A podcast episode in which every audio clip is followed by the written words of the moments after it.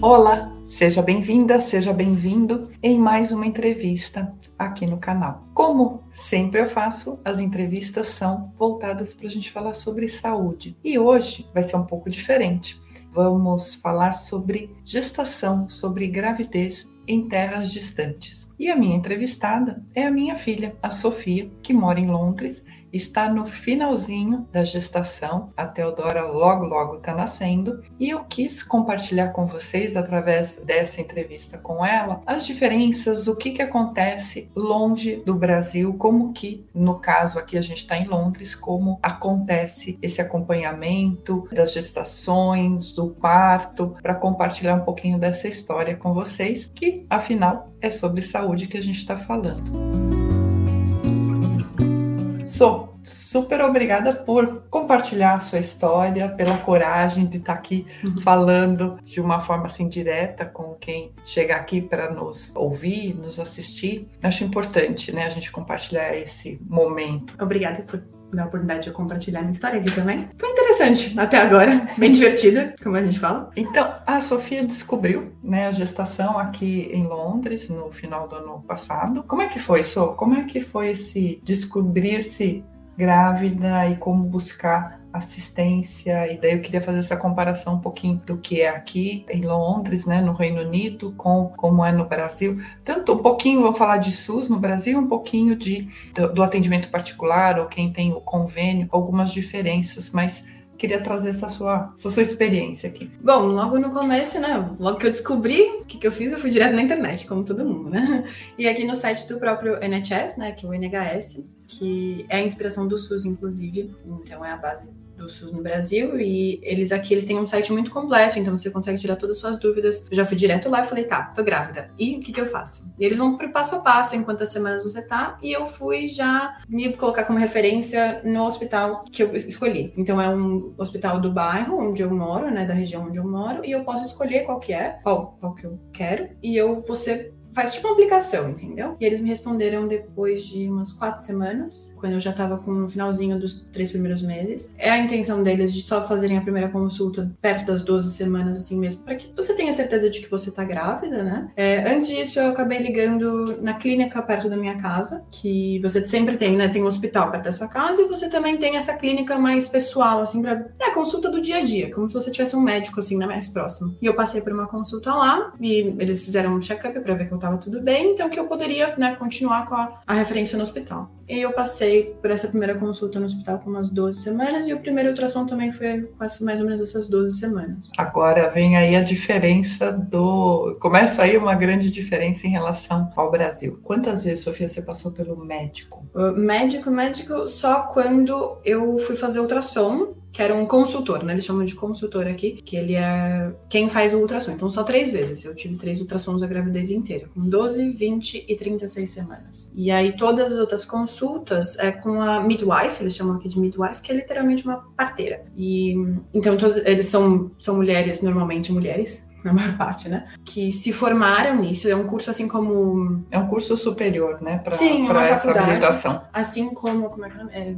Assistente enfermagem. social, enfermagem. enfermagem tá. enfermagem. E, e aí eu passo, passo com todas elas. É uma equipe, né, no hospital, que todos têm uma conexão, né? Eu tenho um livro em que tem todos os meus registros, então toda, toda vez olho meu livro e tem a consulta, né? Pra saber quando, como eu tô me sentindo, qual que é o tamanho da barriga, pressão, escuto o bebê. Toda, toda consulta elas escutam o coração do bebê. Uh, no começo eu tinha mais ou menos uma consulta por mês. Agora no final é quase toda semana.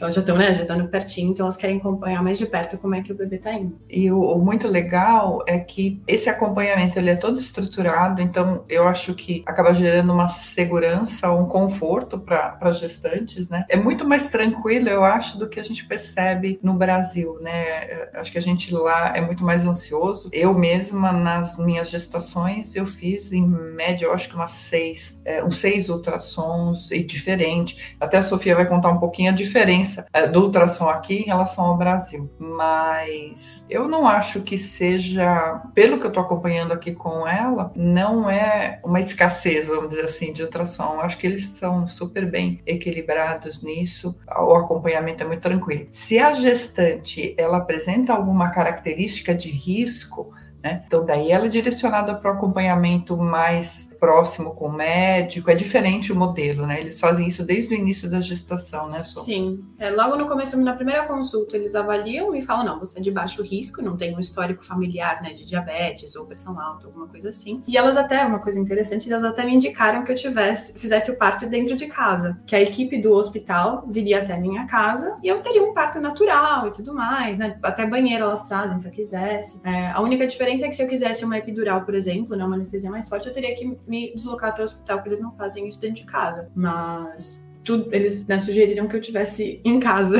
É um pouquinho diferente. É. Não, e uma coisa também, a gente vai chegar lá na hora do parto, mas agora conta pra gente como é que foi assim essa questão do apoio. Então, o hospital te dá toda uma estrutura de apoio e teve algo mais que você buscou? Tem como é que funciona essa isso aqui, né? Para você, ainda mais sozinha, né? Eu não estava aqui, eu vim aqui só para acompanhar esse finalzinho, as primeiras semanas, as primeiras semanas da Teodora, dar um apoio aqui no, no começo, mas como é que foi o estar sozinha e, né, se buscar sozinha, modo de dizer, ela tá aqui com, com o marido, né, tá tudo estruturado, mas tá longe de casa, né? Sim, uma coisa muito legal é que Londres é uma cidade muito plural, cheia de imigrantes, né? Há muito tempo. Então eles estão preparados para isso, para que a mulher se sinta, né, sozinha. Então, além dos grupos de apoio de pré-natal mesmo, eles oferecem um curso de pré-natal pelo hospital, é, oferecem um curso é, em parceria com a Unicef de amamentação, muito bacana. Eles também têm um, não um curso, mas uma rede de apoio é, mental. Então, se você tem algum né, problema, que você se sente deprimido, alguma coisa, você acha que não tá legal, ele, você tem uma linha que você pode ligar na hora, e é especificamente para mulheres distantes, para que você, né, se você se sente mal, alguma coisa não tá certa, você consegue ter essa rede de apoio. Então, você não, em teoria, você nunca tá sozinha, você tem um apoio muito bacana do, do sistema de saúde. Eu, particularmente, eu fui atrás do sistema de saúde, era muito concorrido, né, o curso de pré-natal. Eu acabei demorando um pouco para tomar uma atitude. Então eu acabei procurando por um particular, que foi muito bacana também. Foi acessível, assim, não foi uma coisa muito absurda de caro. Foi muito, muito bacana, assim, de né, conhecer outras mulheres nas mesmas condições, na mesma área, que isso é muito importante, que eles sempre valorizam a área, né, onde você mora. Então você acaba criando essa rede perto da sua casa, que você vai conhecendo outras mulheres na mesma época, né, de mesmas semanas e mesma época que vai ter o filho. Então você cria essa, essa rede. Então, Não, legal. E uma das coisas, a questão do parto. A gente tem no Brasil uma pressão muito grande, uma, uma crença muito forte que o parto cesariana é o melhor. E aqui é completamente o contrário. Completamente o contrário, né, Sô? Como é que. É parto Você... natural até que, até que digam que não, não vai ser, né? Então, eles sempre, desde essa primeira consulta, eles vão avaliar né, se você é de risco ou não é. Então, como eu não era de risco, já falam sobre parto natural. E isso eles abordam no pré-natal também, como que é um parto natural. Mas, ao mesmo tempo, como que é um parto cesariano. Você tem que ter noção né, de que qualquer coisa pode mudar a qualquer momento. Mas, desde o começo, eles falam sobre parto natural. Se você nunca teve uma cesariana antes, né, se é primeiro filho, se você é jovem, se você não tem nenhum problema de saúde, é parto natural, não tem discussão. Não tem essa coisa de você pegar e falar, ah, eu quero uma cesariana. Não tem isso isso. Não é, não é bem não, assim. Não é bem assim. Não é bem assim. Se você não tem nenhum motivo físico, psicológico, alguma coisa assim que né, te faça ir para uma cesariana, eles não, não vão te indicar uma cesariana. Então não tem essa coisa de você falar, ah, meu filho vai nascer em tal dia. Eles dão uma data referência, né, com 40 semanas, e essa é a data que você vai levar a gravidez inteira, né, para ter uma noção de quando que o bebê vai nascer naturalmente. É, isso é, uma grande diferença. Os meus partos foram naturais e foi muito tranquilo, mas a gente sabe que cada história é uma história, então eu acho importante a gente respeitar isso, mas é importante também a gente ver por que que aqui funciona, né? Porque esse índice tão grande de, de partos naturais funcionam, né? Não tem registros é, significativos de problemas. E como a sua falou, né, pode-se optar por fazer o parto até em casa, eles uhum. incentivam isso, mas sendo no, no, hospital, como a sua escolheu, também é de uma forma muito tranquila e não dentro de um centro cirúrgico, né? Tá ali próximo, se tem alguma complicação é fácil de, de um direcionamento, mas não tem essa característica como principal, né? Diferente como do que uma a gente super médica, com um monte de intervenção, como a gente fala, né? Sim. É um parto mais natural, é humanizado, o médico sempre vai estar perto, mas o parto também é feito pelas parteiras, as midwives, né? Que eu tava falando. E aí a curiosidade que eu acho meio gritante até pra gente comparar, no Reino Unido, 35% dos partos são de cesariana, e no Brasil, no, de convênio, né? São 84% cesariana. É uma grande diferença, né? É quase o contrário. A quantidade de natural no Brasil é a quantidade de cesariana aqui. É, eu sempre fui defensora do, do natural, eu achei, para no meu caso, é muito tranquilo. E é importante a gente pesquisar, a gente entender melhor, porque a cesárea ela sempre é uma intervenção cirúrgica que gera riscos que às vezes não são importantes de correr, né? É, então é importante a gente conhecer melhor isso.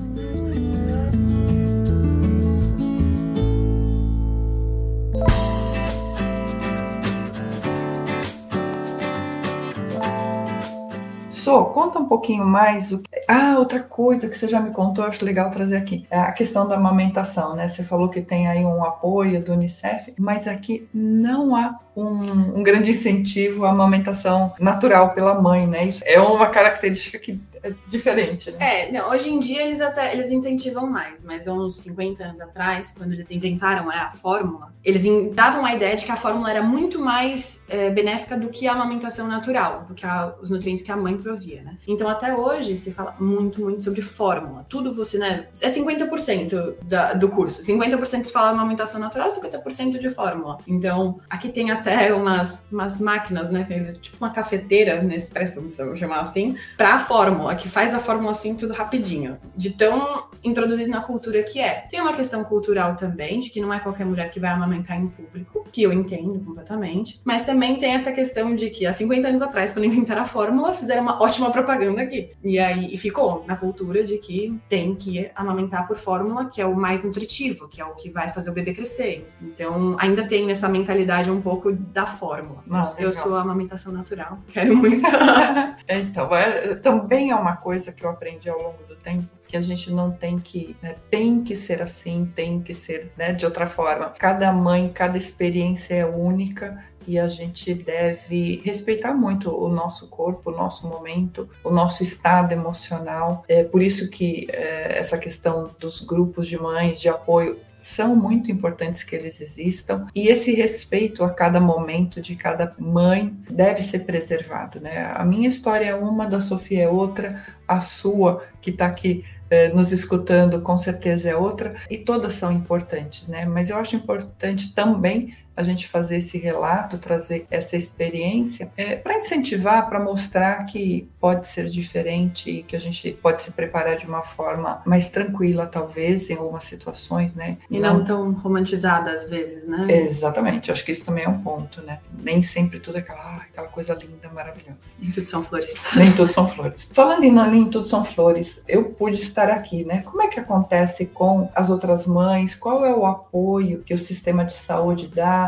Antes do parto, pós-parto? Como é que funciona isso, Som? Antes do parto, essas, são essas redes né, de curso e tudo mais que eu tava falando. Você pode buscar também, né, uns, uns aplicativos que muito bacanas hoje em dia, né, tecnologia, é, que você busca mães antes de ter filho, tentando engravidar, né, ou no mesmo, nas mesmas semanas que você, você acaba buscando essa rede com própria, você busca essa rede particular, né, você vai atrás disso. E depois, que eu acho muito, muito bacana da parte do sistema público de saúde, é que tem esses consultores de saúde que depois que o bebê nasce, né, você volta para casa muito rápido, também tem esse ponto, que eles não te seguram durante muitos dias, se é um parto natural, não tem nenhum problema, em 24 horas no máximo você já volta para casa. Não, basta a gente acompanhar as princesas, né, quando tem parto aqui no, no Reino Unido, no dia seguinte elas já estão indo para casa. De salto com de o vestidão, bebê, o bebê aqui. É, então, então é, é, uma cultura diferente nesse sentido. Sim. E depois, só você me falou que tem aí um acompanhamento que vai me deixar tranquila, porque eu não posso, né, me mudar para cá, nem essa ideia, mas É, como é que é o depois, né? Tem esses consultores de saúde, né? Que a partir da. Acho que no dia seguinte, até que você volta para casa, eles já começam a te visitar para acompanhar o crescimento do bebê. Então, né, eles veem, pesam, vê se tá com a pegada na amamentação certa, se tá tudo bem, se não tem o freio de língua encurtado, né? Eles sempre estão acompanhando e dão um suporte muito bacana. Nas primeiras oito semanas, eu acho que assim, uma ou duas consultas, né? Duas visitas. visitas por semana. Então você não precisa sair daqui com o bebê. Não necessariamente. Depende da sua localização. Em Londres, eles vêm até aqui, né? Se você mora num lugar mais afastado do interior, você tem que ir até um centro, mas também não é nada muito longe. E essas visitas acontecem até os dois anos de idade. Legal. Às vezes surpresa, inclusive. tem uma amiga que falou que foi surpresa lá. Ah, legal. O que mais, Sô? O que você acha que é importante compartilhar aqui? Ah, uma última coisa, né? A Sofia falou do ultrassom. A diferença, não só a quantidade, mas o valor, né? Conta um pouquinho do valor e da condição, porque ela esteve no Brasil no começo do ano e a gente fez um, um ultrassom extra lá, uhum. né? Como é que foi isso? Quando eu fiz, eu tava com umas 26 semanas. E... O ultrassom, no, ultrassom Brasil. no Brasil. isso. Com 26 semanas. E eu, eu, fiz um ultrassom 4D, aquele lá que você consegue ver todo fisionomia. fisionomia e não sei o quê. E eu fui fazer de curiosidade mesmo, que eu queria ver e eu sabia que no Brasil ia ser mais barato. E na época, né, vou, vou usar em valores, né, no Brasil eu paguei 40 libras, né, na conversão eu paguei 40 libras. E quando eu voltei para cá, eu falei, ah, deixa eu ver quanto é que custa lá, né? E o mesmo exame, todo detalhadinho, 4D, morfológico, não sei o que, né, né, né, eu ia pagar 400 libras. Então. 10 vezes o valor. É, no particular também, porque no sistema de saúde eles não, não fazem tem. esse 4D. Eles fazem tudo detalhadinho, bonitinho, mas não precisa, eles não acham necessário fazer o 4D. Então, se eu quisesse fazer, eu até passei com uma das midwives, eh, uma das parteiras depois, e ela olhou o exame e falou: Nossa, mas dá pra ver o bebê mesmo, né? Acho que nem ela tinha visto um 4D tão, tão bem feito, né? Ah, legal. So, pra gente já chegando no, no finalzinho dessa nossa entrevista, e já deixando aqui que a nossa ideia é fazer essa antes e depois, assim que possível, né? A gente já organizada aqui, já com Teodora ao vivo aqui, a gente fazer uma pós-parto, né? Mas nesse momento, o que, que você acha que é importante trazer, né, na sua reflexão? Eu acho que, né, se você está no exterior, decide ter um filho no exterior, por N fatores. Não vai ser fácil, não, nem tudo são flores. Vai ser difícil pela questão de estar longe da família. Se possível, né, a família vem, vai vir até você, como no meu caso. Mas você vai se sentir muito sozinho e tá tudo bem, é normal. E para isso acho que você tem que se aproveitar o que você tem. Então, nesse caso, no meu caso, o sistema de saúde. Não criar grandes expectativas de que vai ser igual ao Brasil. Não vai ser igual ao Brasil. Não quer dizer que vai ser pior ou melhor. É, vai ser do seu sentimento também. Eu tô gostando muito, não posso reclamar. Então acho que a reflexão assim é a sua decisão, que você decidir de ter no exterior ou voltar pro Brasil, é você não ficar comparando também Brasil versus onde você tá, porque sempre vai ser diferente. E sempre, né, vão ter os momentos bons e ruins, e eu acho que você só tem que curtir o que está acontecendo naquele momento, não ficar preso ao que poderia ser em outro país, ou, né, se você decidiu isso, curta isso. E se também quiser mudar de opinião depois, né, querer voltar para o seu país de origem, não vou julgar, às vezes eu também penso nisso, né, ficar longe da família nem sempre é tão fácil. É verdade. Enfim, foi muito bom ter essa conversa. Achei essa oportunidade da gente conversar e compartilhar com vocês essa experiência era algo importante de ser feito e chegou até aqui. Gostou dessa nossa conversa? Quer comentar? Quer compartilhar? Quer trazer algum esclarecimento, fica à vontade. As mídias estão aí para a gente conversar, trocar experiências e a gente logo, logo está aqui conversando novamente, trazendo como é que foi a experiência do parto e os primeiros dias.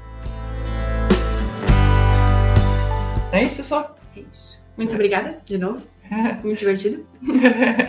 é isso aí. Gente, super obrigada por estarem aqui com a gente e até uma próxima oportunidade de falar de saúde de uma forma leve e bem-humorada. Até mais.